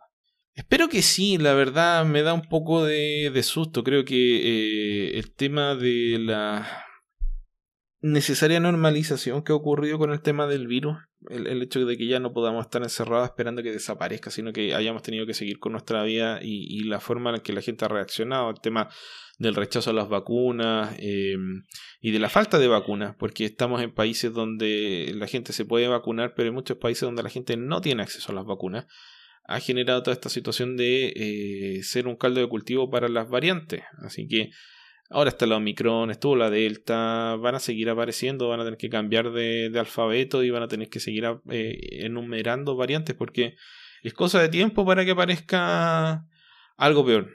Así como apareció la Omicron, que aparentemente es más suave, eventualmente va a aparecer otra. Entonces, si tenemos un virus bastante más peligroso que los que tenía, eh, que aquellos con los que estábamos acostumbrados a convivir, y tenemos una vacuna que nos permite eh, sobrevivirlo sin grandes traumas para la gran mayoría de las personas, tenemos como resultado que la gente va a seguir haciendo su vida con o sin el coronavirus. Y la mejor forma de prevenir contagios mayores va a ser el uso de, las mascarillas. Entonces, es muy poco. Yo veo muy poco probable que en un tiempo cercano tengamos, dejemos de usar mascarillas. O sea, siempre nos llamó la atención ver a los japoneses usando mascarillas yo creo que vamos a llegar a un punto en el que ya no van a ser obligatorias, pero muchos de nosotros va a quedar la idea de que son necesarias. Así que tal vez no la vas a ver en el 100% de la población, pero sí la vas a ver en 30, 40% por mucho tiempo.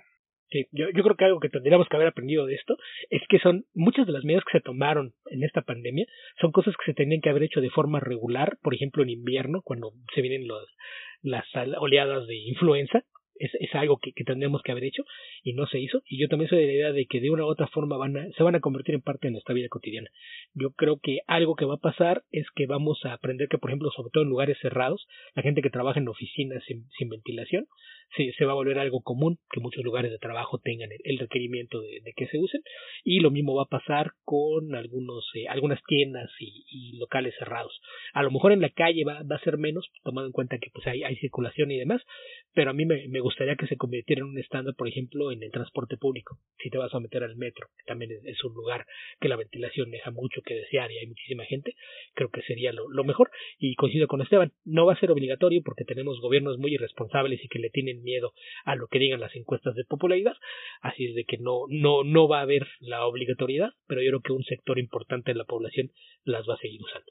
Barbijo, le dice. Y, aparte, nos, va, nos van a enseñar a hablar, ok, nos va a enseñar a hablar de otra manera. Hay, hay frases que vamos a tener que eliminar de nuestro vocabulario. Ya no vas a poder decir esto hay que evitarlo como la plaga, porque ya descubrimos que hay millones de personas a los que no les importa evitar la plaga. Ah, yo pensé que ibas a decir que ya no vamos a, a poder pasear por París o algo por el estilo. No, lo puedes hacer.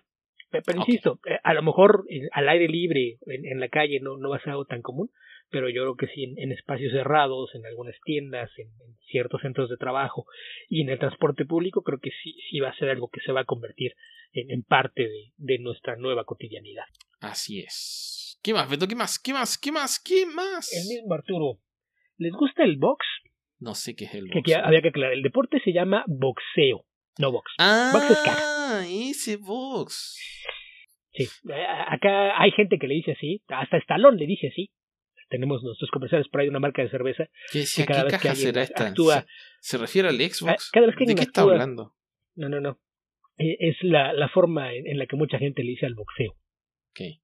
Eh, ocasionalmente sí, te diría que hay varias peleas que he visto, pero tengo ahí. Eh, prefiero la lucha libre porque la lucha libre, a pesar de que se lastiman bastante, eh, tiene ese mm, aspecto melodramático entrenado teatral que es, mejor para mí, por lo menos.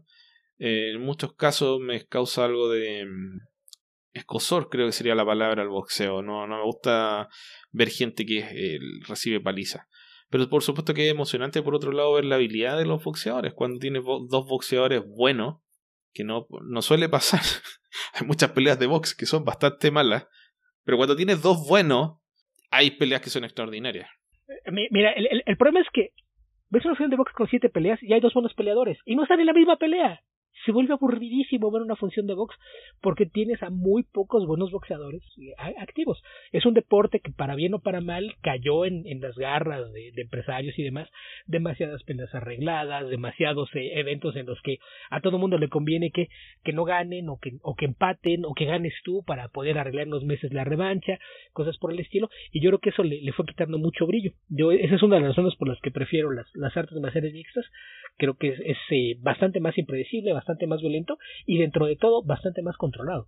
Hay muchos casos de, boxeadores que han salido de, del ring al hospital, que han fallecido como consecuencia de las peleas y, de una otra forma, pese a que parece un, un deporte más violento, algo que mucha gente no entiende es que el uso de los guantes de box es una de las cosas que más daño cerebral provoca porque un golpe que tú tiras con toda tu fuerza, eh, lo que hace ese guante es multiplicarlo y repartirlo.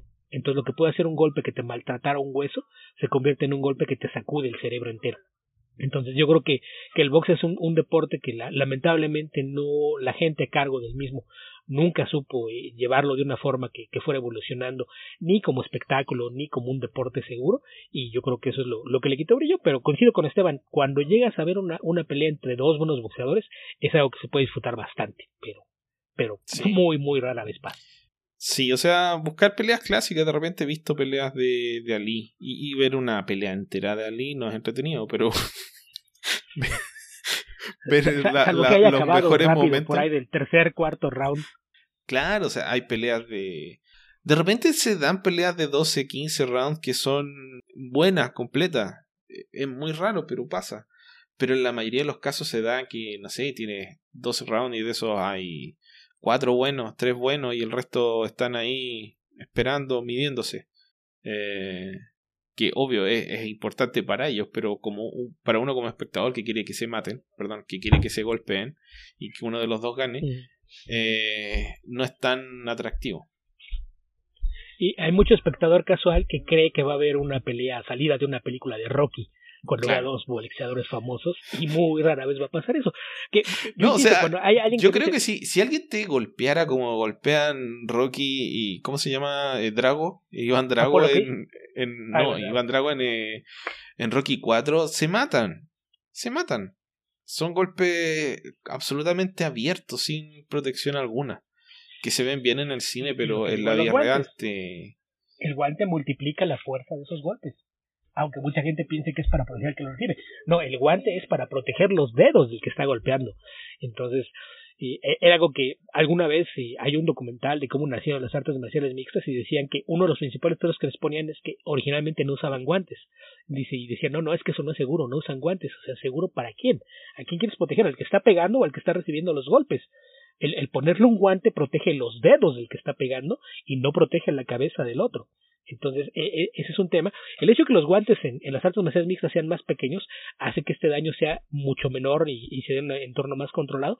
Y la, toda la gente que dice, e, es que yo, yo lo que quería era ver una, una pelea espectacular de los dos tirándose con todo, eso es mucho más fácil que lo encuentres en una pelea de artes marciales mixtas, donde hay muchos peleadores que tienen un, un trasfondo de box, que empezaron como boxeadores y no lo cometieron en algo más. Y como es un, un deporte que, que tiene un, un, formato distinto, eh, un máximo de tres rounds de 15 minutos, pues te, te permite que, sea mucho más controlado. Y el hecho mismo de cómo funcionan las organizaciones es que casi siempre están peleando por, seguir teniendo un trabajo, entonces tienden a, ser bastante más agresivos, entonces lo que buscan espectáculo suele ser bastante más, más efectivo. Pero pero pues, este ese tema a mí nunca me deja de sorprender que la gente no entienda el, el por qué están ahí los guantes y, y, cuál es su uso y por qué es que es parte de lo que hace que, que el boxeo sea un deporte tan poco seguro y peligroso para quienes lo practican. Faltan dos vetos, tres. Arturo López, ¿cómo suele ser su rutina entre semana? ¿A qué hora se levantan? ¿Qué desayunan? Me siento como una algo así como una celebridad sin dinero, Beto. Eh, sí. Nada, mi rutina es, bien sencilla, muy común. O sea, me levanto aquí a las seis y media, seis cuarenta. Si a las seis cincuenta ya me atrasé. Eh, habitualmente voy al baño.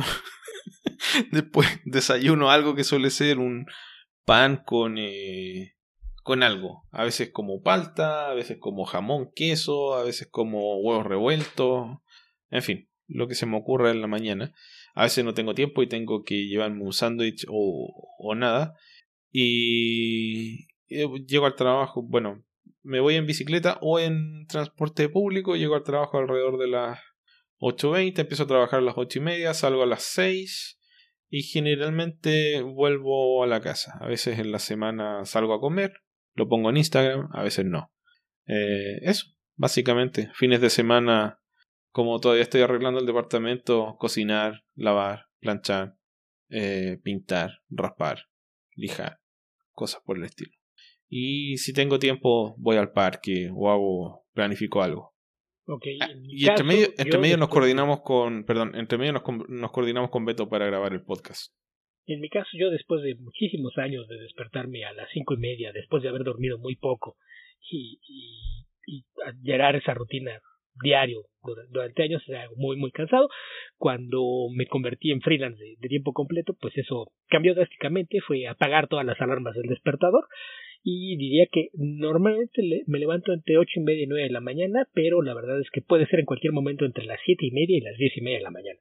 Yo literalmente duermo hasta que el cuerpo me dice que ya descansó lo suficiente y, me levanto. Cuanto a desayuno, y lo, lo primero que como por la mañana es generalmente una taza de café acompañada de, galletas o un pan y ya alrededor de, mediodía alguna comida más sustanciosa que pues obviamente dependerá de qué haya en, la casa o, o si salimos a comprar algo. Y después de eso el resto de las horas se, se van repartiendo entre cumplir con, con el trabajo que, que, tenga pendiente, y escribir para mi blog, y colaboraciones en, en algunas cosas con, con, amigos o lo que sea, y entretenimiento, ya sea streaming, lectura, etcétera, y suelo dormirme alrededor de la una y media, dos de la mañana. Creo que eso, eso lo resume. Ok, Beto, nos queda la última pregunta, creo. Creo que sí. JJ 2049. ¿Qué películas o series de invasiones extraterrestres recomiendan? Sobre todo donde ellos ganen. Donde ganen los... Ahí me dejaste pilla. Yo no, no, no recuerdo un, solo caso de, de, buena película donde ganen. No. Lo más parecido tal vez sea Los invasores de cuerpo. Eh, eh, es que queda abierta. No, sí, queda abierta, pero es lo más parecido a ganar, por eso. Podría ser. Tiene varias mm. versiones esa, esa película. Eh, ay, como dos buenas. es la última vez que conté. Hay como dos, tres buenas. Esa podría ser una en la que ganen los malos. Hasta la versión millennial es buena, fíjate. La de los 50 es muy buena, la de los 70 es buena, la de los 90 es regular zona. La única mala, la que sí es mala, mala, mala, más mala que villano de Malolandia, es la que protagoniza Nicole Kidman y Daniel Craig. Esa sí es horriblemente mala. las demás van de buena a muy buena. Ok. Eh, bueno, Starship Troopers es una película que, que me gusta cada vez más. No me gustó tanto cuando la vi. Originalmente dije, esto es como una película clase B, con un poquito más de presupuesto. No digamos que mucho, pero un poquito más. Eh, eh, y sí, es, exactamente lo que es. pero eh, a pesar de ser tan exagerada, es bien. tiene un mensaje bien claro y bien bueno. Bueno, obviamente. sigo prefiriendo el libro. Ok. Obviamente, Alien no, no, sé si cuente como que ganen. A Quiet Place, tomando en cuenta que, que están en control del mundo, creo que, que puede contar como una donde ganen. Y, y, me parece que lo que hace que funcione la película es que no te muestran el, el macro entorno de, de, la invasión, ¿no? sino que lo, lo, ves desde un punto de vista eh, bastante compacto. Pero, o sea, películas de, de invasión hay muchas que me gustan. Mira, si agarras Edge of Tomorrow y le cortas los últimos cinco minutos, sería una gran película como tienen los últimos cinco minutos, es una buena película. Sí, bueno, habría que cambiar un par de cosas por intermedias también, no nada más el, final, pero a, mí me, me, divierte mucho. Pero hay, hay algunas que son, son buenas y divertidas. Wall Sense eh, me, me, gusta mucho. No, no ganan, pero esta, esta idea de tener a, cuatro amigos que lo único que querían era emborracharse teniendo que repeler una invasión extraterrestre eh, es una, una gran idea. Si, si alguien se atreve a mencionar Man of Steel como una buena película de invasión extraterrestre, ahí sí voy a golpear a alguien. Espérate, World's End. Pero esa no era la del fin del mundo de la de Rapture, el rapto. No, esa es This is the End. No, ah, World's End es la del grupo de, es de Edgar Wright, es el cierre de la trilogía Corneto. Ah, ya, ya, Simon Pegg junta a sus amigos para hacer un tour de los mejores pubs de Los mejores pubs de, de, su ciudad. Los 13 pubs, donde nos eh, tomaremos una pinta en cada pub. Esa es World's End. Ok. Eh, uy, ¿qué más? Una que me gusta mucho es Leader, que es de James Gunn. que podríamos definirla como sanguijuelas del espacio. Pero, pero sanguijuelas que te controlan mentalmente, Ah. llegadas del espacio. Slither, Beto. Técnicamente, Slither. Esa es muy buena. Que acá se llamaba criaturas rastreras, no, no sé si, si es el nombre que tiene todavía en, en También es de James Gunn. Sí, They Live, pues fue, es de la que estoy hablando. ¿De, qué- de, de qué estás hablando, Esteban? Fue lo que dije, es líder. Ok. Y mm, They Live también es de invasiones extraterrestres, que ya la, la he mencionado varias veces. Y Ujú. The Thing cuenta con invasiones extraterrestres y solamente cayó uno o solamente encontraron a uno. Eh, diría que no. Especie. Y, ¿Cuánta especie? Es más o menos buena, no es buena realmente. La primera. no, no, no, yo creo que no, no es buena, ¿eh? Eh, Yo, yo he dicho, No, me, me siento razón. incluso poner a Starship Troopers en la categoría de buena, pero ok. Sí, es lo que se me ocurre en el momento. porque además Starship Troopers ni siquiera es de invasiones, porque están peleando en el espacio, no en la Tierra. Bueno, Pacific Rim, Beto. Sí, pero no es extraterrestre, es ¿Cómo que no? extradimensional. Eh, lo mismo. Pues viene Como si, de- como sa. del espacio exterior. Y no sé. Hay la, la versión de los 50 de la Guerra de los Mundos es buena, no como la de Tom Cruise. No, la de Tom Cruise no. ¿Cloverfield cuenta? Mm, no, y tampoco buena. E- Es mejor idea que película. Tiene buenos momentos, pero no una buena película. Battleship. E- e- No. es, es- es- es mala. Es que esa es tan mala que casi es buena, pero no. Es muy, muy mala. Que, que casi dio la vuelta completa para regresar por el otro lado, pero no, no lo logró. Ya. Me cansé de pensar, Beto. The Faculty. The Faculty por lo menos es muy divertida. Esa no la vi. ¿No, ¿no la has visto? No. Deberías buscarla, te va a divertir. Ok. E- Es otra de esas B-movies que se divierte sabiendo lo que es. Ah, una que es muy mala y no la recomiendo es La Batalla de Los Ángeles. Ah, no, no, no, no, es mala, es lo que le sigue. Da la impresión, pintaba que podía ser buena, pero no, no lo es. Mira, si te, si te interpretas como, eh, como que la Tierra es Cole, podrías decir que eh, Battlestar Galactica es una película de algo así como invasión extraterrestre. No realmente. La- si la tuerces un poco, esa es una versión donde como que ganan los malos en realidad y es muy buena. Puede ser. Ahí está, Beto. Eso es todo. Sí, no, no podemos ofrecer nada más. Sí. No, no vamos a llegar a otro lado, por lo menos pensando así tan eh, con tanta exigencia respecto a invasiones extraterrestres. Mira, la gracia de las invasiones extraterrestres es que tienes eh, un malo de Malolandia al cual puedes matar sin mucho remordimiento, que es la gracia, eh, es lo siguiente mejor a los nazis. Así que te, da esa posibilidad de hacer películas de acción sin sentido y sin pensar demasiado. Pero justamente genera muchas de estas películas que son muy idiotas. También obviamente hay muchos cineastas y escritores que lo han utilizado para decir más, como en las películas de zombies, decir más sobre, el, sobre la Tierra que sobre los extraterrestres, o plantear alegorías sobre el objetivo de la guerra, qué sé yo. Hay muchas formas de hacer buenas historias con eso, pero eh, no, no se da siempre. O la mayor parte del tiempo no se da. Y no siempre es un malo de Malolandia, Esteban. Se, se me ocurre el caso del juego de Ender, pero no he visto la película porque la, tengo vetada de- de- a, a todas las actitudes de, del escritor, que era parte uno de los productores de la película, no la he visto, pero si adaptaron bien el libro, pues en, en realidad los invasores no eran malos. ¿Cómo se llamaba esta que era muy mala de, de John Travolta, Beto? Era Battlefield Earth. Eh, Battlefield Earth. Con, con, Barry, Ajá, Battlefield Earth, que es, eh, con Barry Pepper y con Forrest Whitaker. ajá, que está basada en un libro del creador de la cientología. Sí, obviamente. Producida por John Travolta. Uy, esa es mala, mala que dan ganas de verla. Muy, muy mala. Tal vez, no sé si es la más sobreactuada de John Travolta, que a veces compite con Nicolas Cage por ser sobreactuado. Pero si no es la más sobreactuada, pega en el palo. Eso es lo que hace tan divertida Face Off. sí, sí, cuando, cuando John Travolta trata de, de alcanzar la intensidad de Nicolas Cage, interpretando a Nicolas Cage con el cuerpo de John Travolta, es, es la parte entretenida. La gente no, ya no entiende Face Off, no entiende por qué es tan buena esa película. Hay muchas cosas que la gente no entiende. En fin, Ah, ¿sabes qué película Suficiente. de dimensiones extraterrestres tenemos que mencionar porque es muy buena? Attack the Block. Bueno. Attack Ok. the Block, está bien. que es una producción in- independiente británica con un muy joven John Boyega y una muy joven Jodie Whittaker. Si no la has visto, deberías hacerlo. Ok, la voy a buscar, Beto. Muy bien, con esto estamos llegando al final del podcast. Como siempre, recuerden que nos pueden encontrar en www.comicverso.org. Nuestro Facebook es www.facebook.com slash comicverso. Nuestro Twitter es comicverso. Alberto lo encuentran como Albion2112. A mí me pueden encontrar como epedreros. Nuestro Patreon www.patreon.com slash comicverso. Y recuerden, nuestro servidor de Discord está disponible en cada publicación de Comicverso, pero si no lo quieren buscar, pueden ir a bit.ly slash discordcv. Discordcv todo con mayúscula.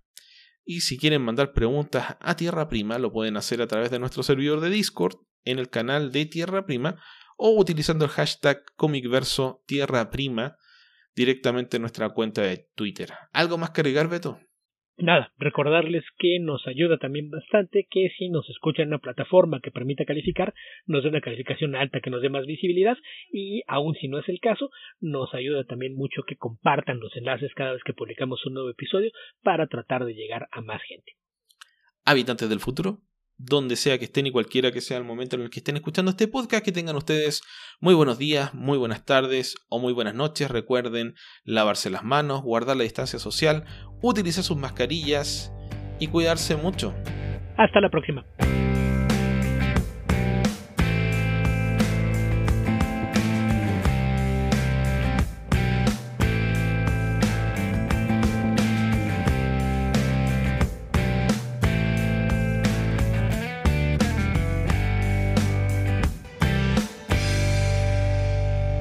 Si les quedó alguna duda, Chile perdió con Argentina, 2 a 1. Pero esto ya lo sabían, porque son habitantes del futuro. Hasta la próxima.